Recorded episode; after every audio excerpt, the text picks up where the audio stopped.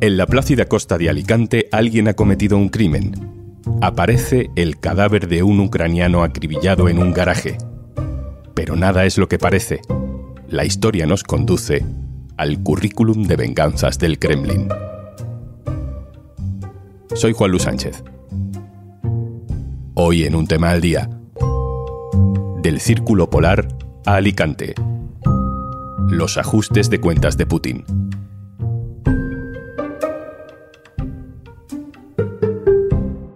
Una cosa antes de empezar. Ahora puedes disfrutar de todos los contenidos de eldiario.es y Podimo por solo 3,25 euros al mes. Tienes todos los detalles de esta super oferta especial en eldiario.es barra promo Podimo.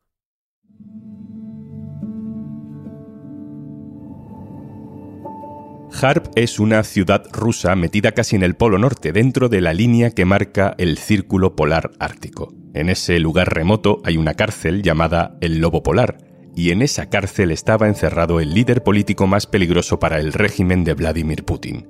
Se llama, se llamaba Alexei Navalny. Navalny tenía un pasado como político nacionalista ruso y eso le daba raíces de apoyo interno, y también contaba con el empuje de Estados Unidos y Europa, que lo convirtieron en una especie de proyecto Obama para Rusia. Los posts están listos, la publicación está lista, el vídeo está listo y hasta el TikTok está listo. Todo está listo. Navalny era joven, siempre sonriente, vestía de manera informal y tenía un carisma indudable que protagonizó documentales de Netflix. Hola, soy Navalny. Detrás de mí podéis ver un diagrama de flujo, como en una película, pero hay una gran diferencia. Esto no es una película, es la vida real. Esta gente trató de matarme. Una operación de esta envergadura podría haber sido aprobada por Vladimir Putin. Le acuso de terrorismo de Estado. Hace unos días, el gobierno de Putin informaba de la muerte de Alexei Navalny en la cárcel del Círculo Polar. El Kremlin dice que estaba enfermo. El resto del mundo no se cree esa versión, porque Navalny ya sufrió intentos de asesinato. En 2020 estuvo en coma por envenenamiento, y porque Putin ya tiene un largo historial de muertes accidentales a su alrededor. La penúltima, un avión estrellado en agosto, en el que casualmente iba el traidor que dio la orden de llevar tanques hacia Moscú, Yevgeny Prigozhin. Alexei Navalny murió el 16 de febrero, pero no fue la única muerte de un enemigo de Putin esa misma semana. Esta historia nos va a llevar a un pueblo turístico de Alicante.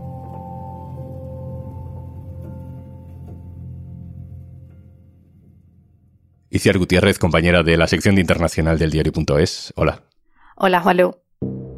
¿Quién era Maxim Kuzminov? Pues era un piloto de 28 años que servía en el regimiento número 319 de helicópteros de la Fuerza Aérea Rusa. Él posteriormente contó que solo había participado en operaciones de transporte para trasladar personal militar o carga y que no había participado en bombardeos y posteriormente dijo también que no quería participar en los crímenes perpetrados por Rusia en Ucrania. Y en agosto, Maxim Kuzminov decide desertar del ejército ruso. Sí, el 9 de agosto, él coge un helicóptero Mi-8, cruza la frontera de Rusia con Ucrania para llegar a Kharkov. No tarda mucho porque Kharkov está relativamente cerca de Rusia. Él según contó, vuela a baja altura, apaga la radio, vamos, la lleva en silencio para no ser detectado y con él van otros dos compañeros que no tienen ni idea y a los cuales matan en cuanto se bajan porque no, no se rinden. De hecho, eh, las familias arremeten contra el piloto precisamente por esto. Según Ucrania, todo es parte de una operación especial planeadísima durante seis meses. Él contó que fue él quien se puso en contacto con la inteligencia ucraniana, se supone que a través de un chat cifrado de Telegram y que acepta a cambio de dinero, nuevos documentos y protección. ¿Y qué hace Rusia en ese momento? En los canales rusos de Telegram, que tienen mucho peso en el seguimiento de la guerra, lo que se especula es que el helicóptero ha desaparecido e incluso ha podido perder el rumbo. Eh, tardan días ¿no? en darse cuenta de lo que consideran una traición por parte de este piloto y bueno, que al final uno de los suyos ha formado parte de una operación especial ucraniana de la inteligencia. Con el tiempo supimos que Maxim Kuzminov no solo se llevó el helicóptero para poder huir, sino también proporcionó a Kiev información muy valiosa sobre los aviones, los sistemas de comunicación y la red de bases aéreas del ejército ruso. Ucrania le ofreció una recompensa de medio millón de dólares y dijo que la operación no había tenido precedentes. Entiendo que cuando llega a Ucrania, Maxim Kuzminov es tratado como un héroe. Sí, el ejército ucraniano le recibe en la base de Kharkov. Eh, la operación no se desvela hasta finales de agosto, cuando salta a la prensa, y la historia del piloto no se conoce, de hecho, hasta días después. Ucrania anuncia que un desertor está con ellos, que trae información valiosa del otro lado, e incluso le graba un vídeo donde él cuenta eh, toda la historia y, ellos lo difunden en redes sociales y en los medios de comunicación. Я для себя решил, что это преступление самое жестокое.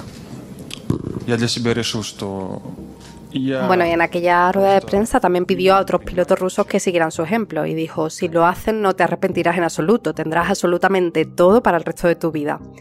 Kuzminov eh, también contó que sus padres habían apoyado sus planes de desertar y se unieron a él en Ucrania y de hecho no, no descartó mudarse con ellos a un país europeo. Y en aquella rueda de prensa también dijo, entre otras cosas, la verdad que aquí no hay fascistas ni nazis y lamento mucho lo que está sucediendo ahora. Los asesinatos, las lágrimas, la sangre, la gente simplemente se está matando entre sí y eso es todo. Esto es lo único que no entiendo. Lo que está sucediendo ahora es simplemente un genocidio del pueblo ucraniano, tanto ucraniano como ruso. Ucrania ganará esta guerra. Y a partir de ahí se le pierde la pista, ¿no? Sí, a partir de ahí digamos que se pierde un poco el rastro mediático de, esta persona. Iciar Gutiérrez, compañera, muchas gracias. Muchas gracias a ti. Lucas Marco, Alicante, hola. Hola, Juanlu, ¿qué tal? ¿Qué pasó el 13 de febrero, hace unos días, en la localidad alicantina La Vila Yoyosa? Bueno, aparece un cuerpo que presentaba cinco impactos de bala en el pecho y en la cabeza y que fue hallado en un garaje de una urbanización de Villajoyosa, que es una zona de la provincia de Alicante muy, muy vinculada a la costa, al turismo. El cadáver portaba documentación al nombre de un supuesto ciudadano ucraniano de 33 años y en un primer momento la Policía Judicial de Alicante empieza a trabajar con la hipótesis de un ajuste de cuentas.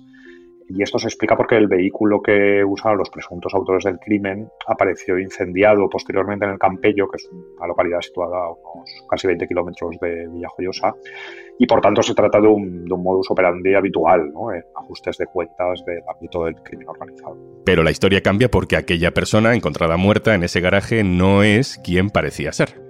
El giro de guion se produce este lunes cuando algunos medios ucranianos informan de que el hombre tiroteado en Villajoyosa es Maxim Kuzminov, un piloto de helicóptero ruso que desertó el pasado mes de agosto.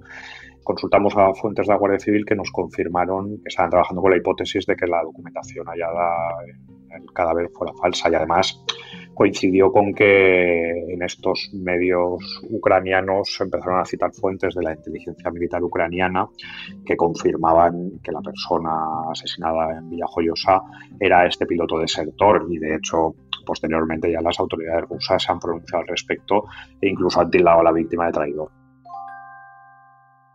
De todo esto sabemos más por Ucrania que por las autoridades españolas, ¿no?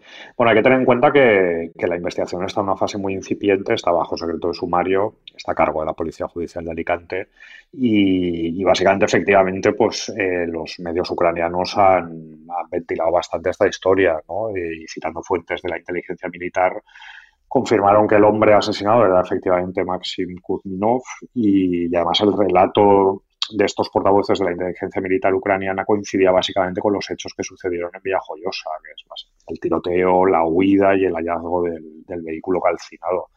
Y hay que tener en cuenta que se trata de un crimen aparentemente vinculado a la guerra de Ucrania, pero que se produce en territorio español. Pero puede tener fuertes implicaciones internacionales a tenor de la posibilidad de que potencias extranjeras puedan tener cierta implicación.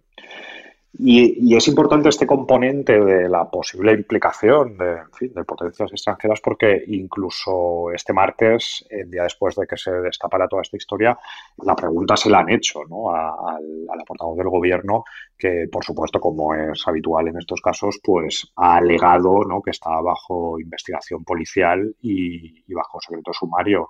De todas maneras, en la vertiente judicial, por lo que hemos podido averiguar este martes, el titular del juego de primera instancia, instrucción número 3 de la Vila Chollosa, se ha encargado de la causa porque era el juez que estaba de guardia cuando apareció el cadáver el pasado 13 de febrero y mantiene la causa bajo secreto de sumario.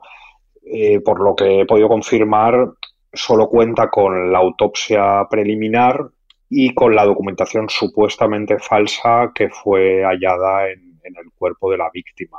Entonces, de momento, el juez está a la espera de que le llegue el informe de la Guardia Civil sobre la identidad definitiva de la víctima y no hay ningún investigador ni ningún detenido por el momento. De todas maneras, eh, se trata de un juzgado, digamos, pequeño, al que efectivamente le ha caído un marrón bastante importante, que a medida que evolucionen los acontecimientos podría inhibirse en principio a favor de la Audiencia Nacional, aunque todo esto, evidentemente, pues son hipótesis. Lucas, quiero terminar eh, preguntándote por Alicante. Por ese lugar, por sus lazos, tanto con Ucrania como por Rusia. No sé si es el sitio más adecuado para que se esconda un rival de Putin. Bueno, en toda la provincia de Alicante y especialmente en localidades costeras hay una amplia presencia de población rusa que, estaba asentada antes de la guerra de Ucrania. Alicante es una zona muy turística con buenas conexiones de vuelo, de aeropuertos y demás, y es un lugar elegido por muchos ciudadanos rusos de clase alta para sentarse o, simplemente pasar sus vacaciones.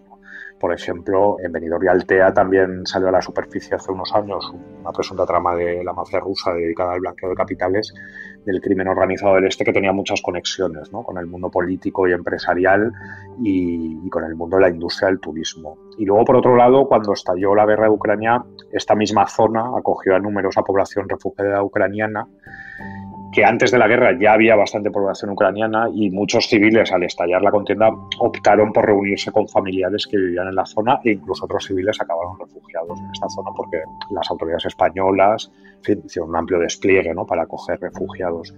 Y es uno de los puntos de España con más concentración de ucranianos y de hecho existen asociaciones de ucranianos tanto en Alicante como en Torrevieja o en Orihuela. Lucas Marco, compañero, muchas gracias. Gracias a ti, un abrazo. Esto,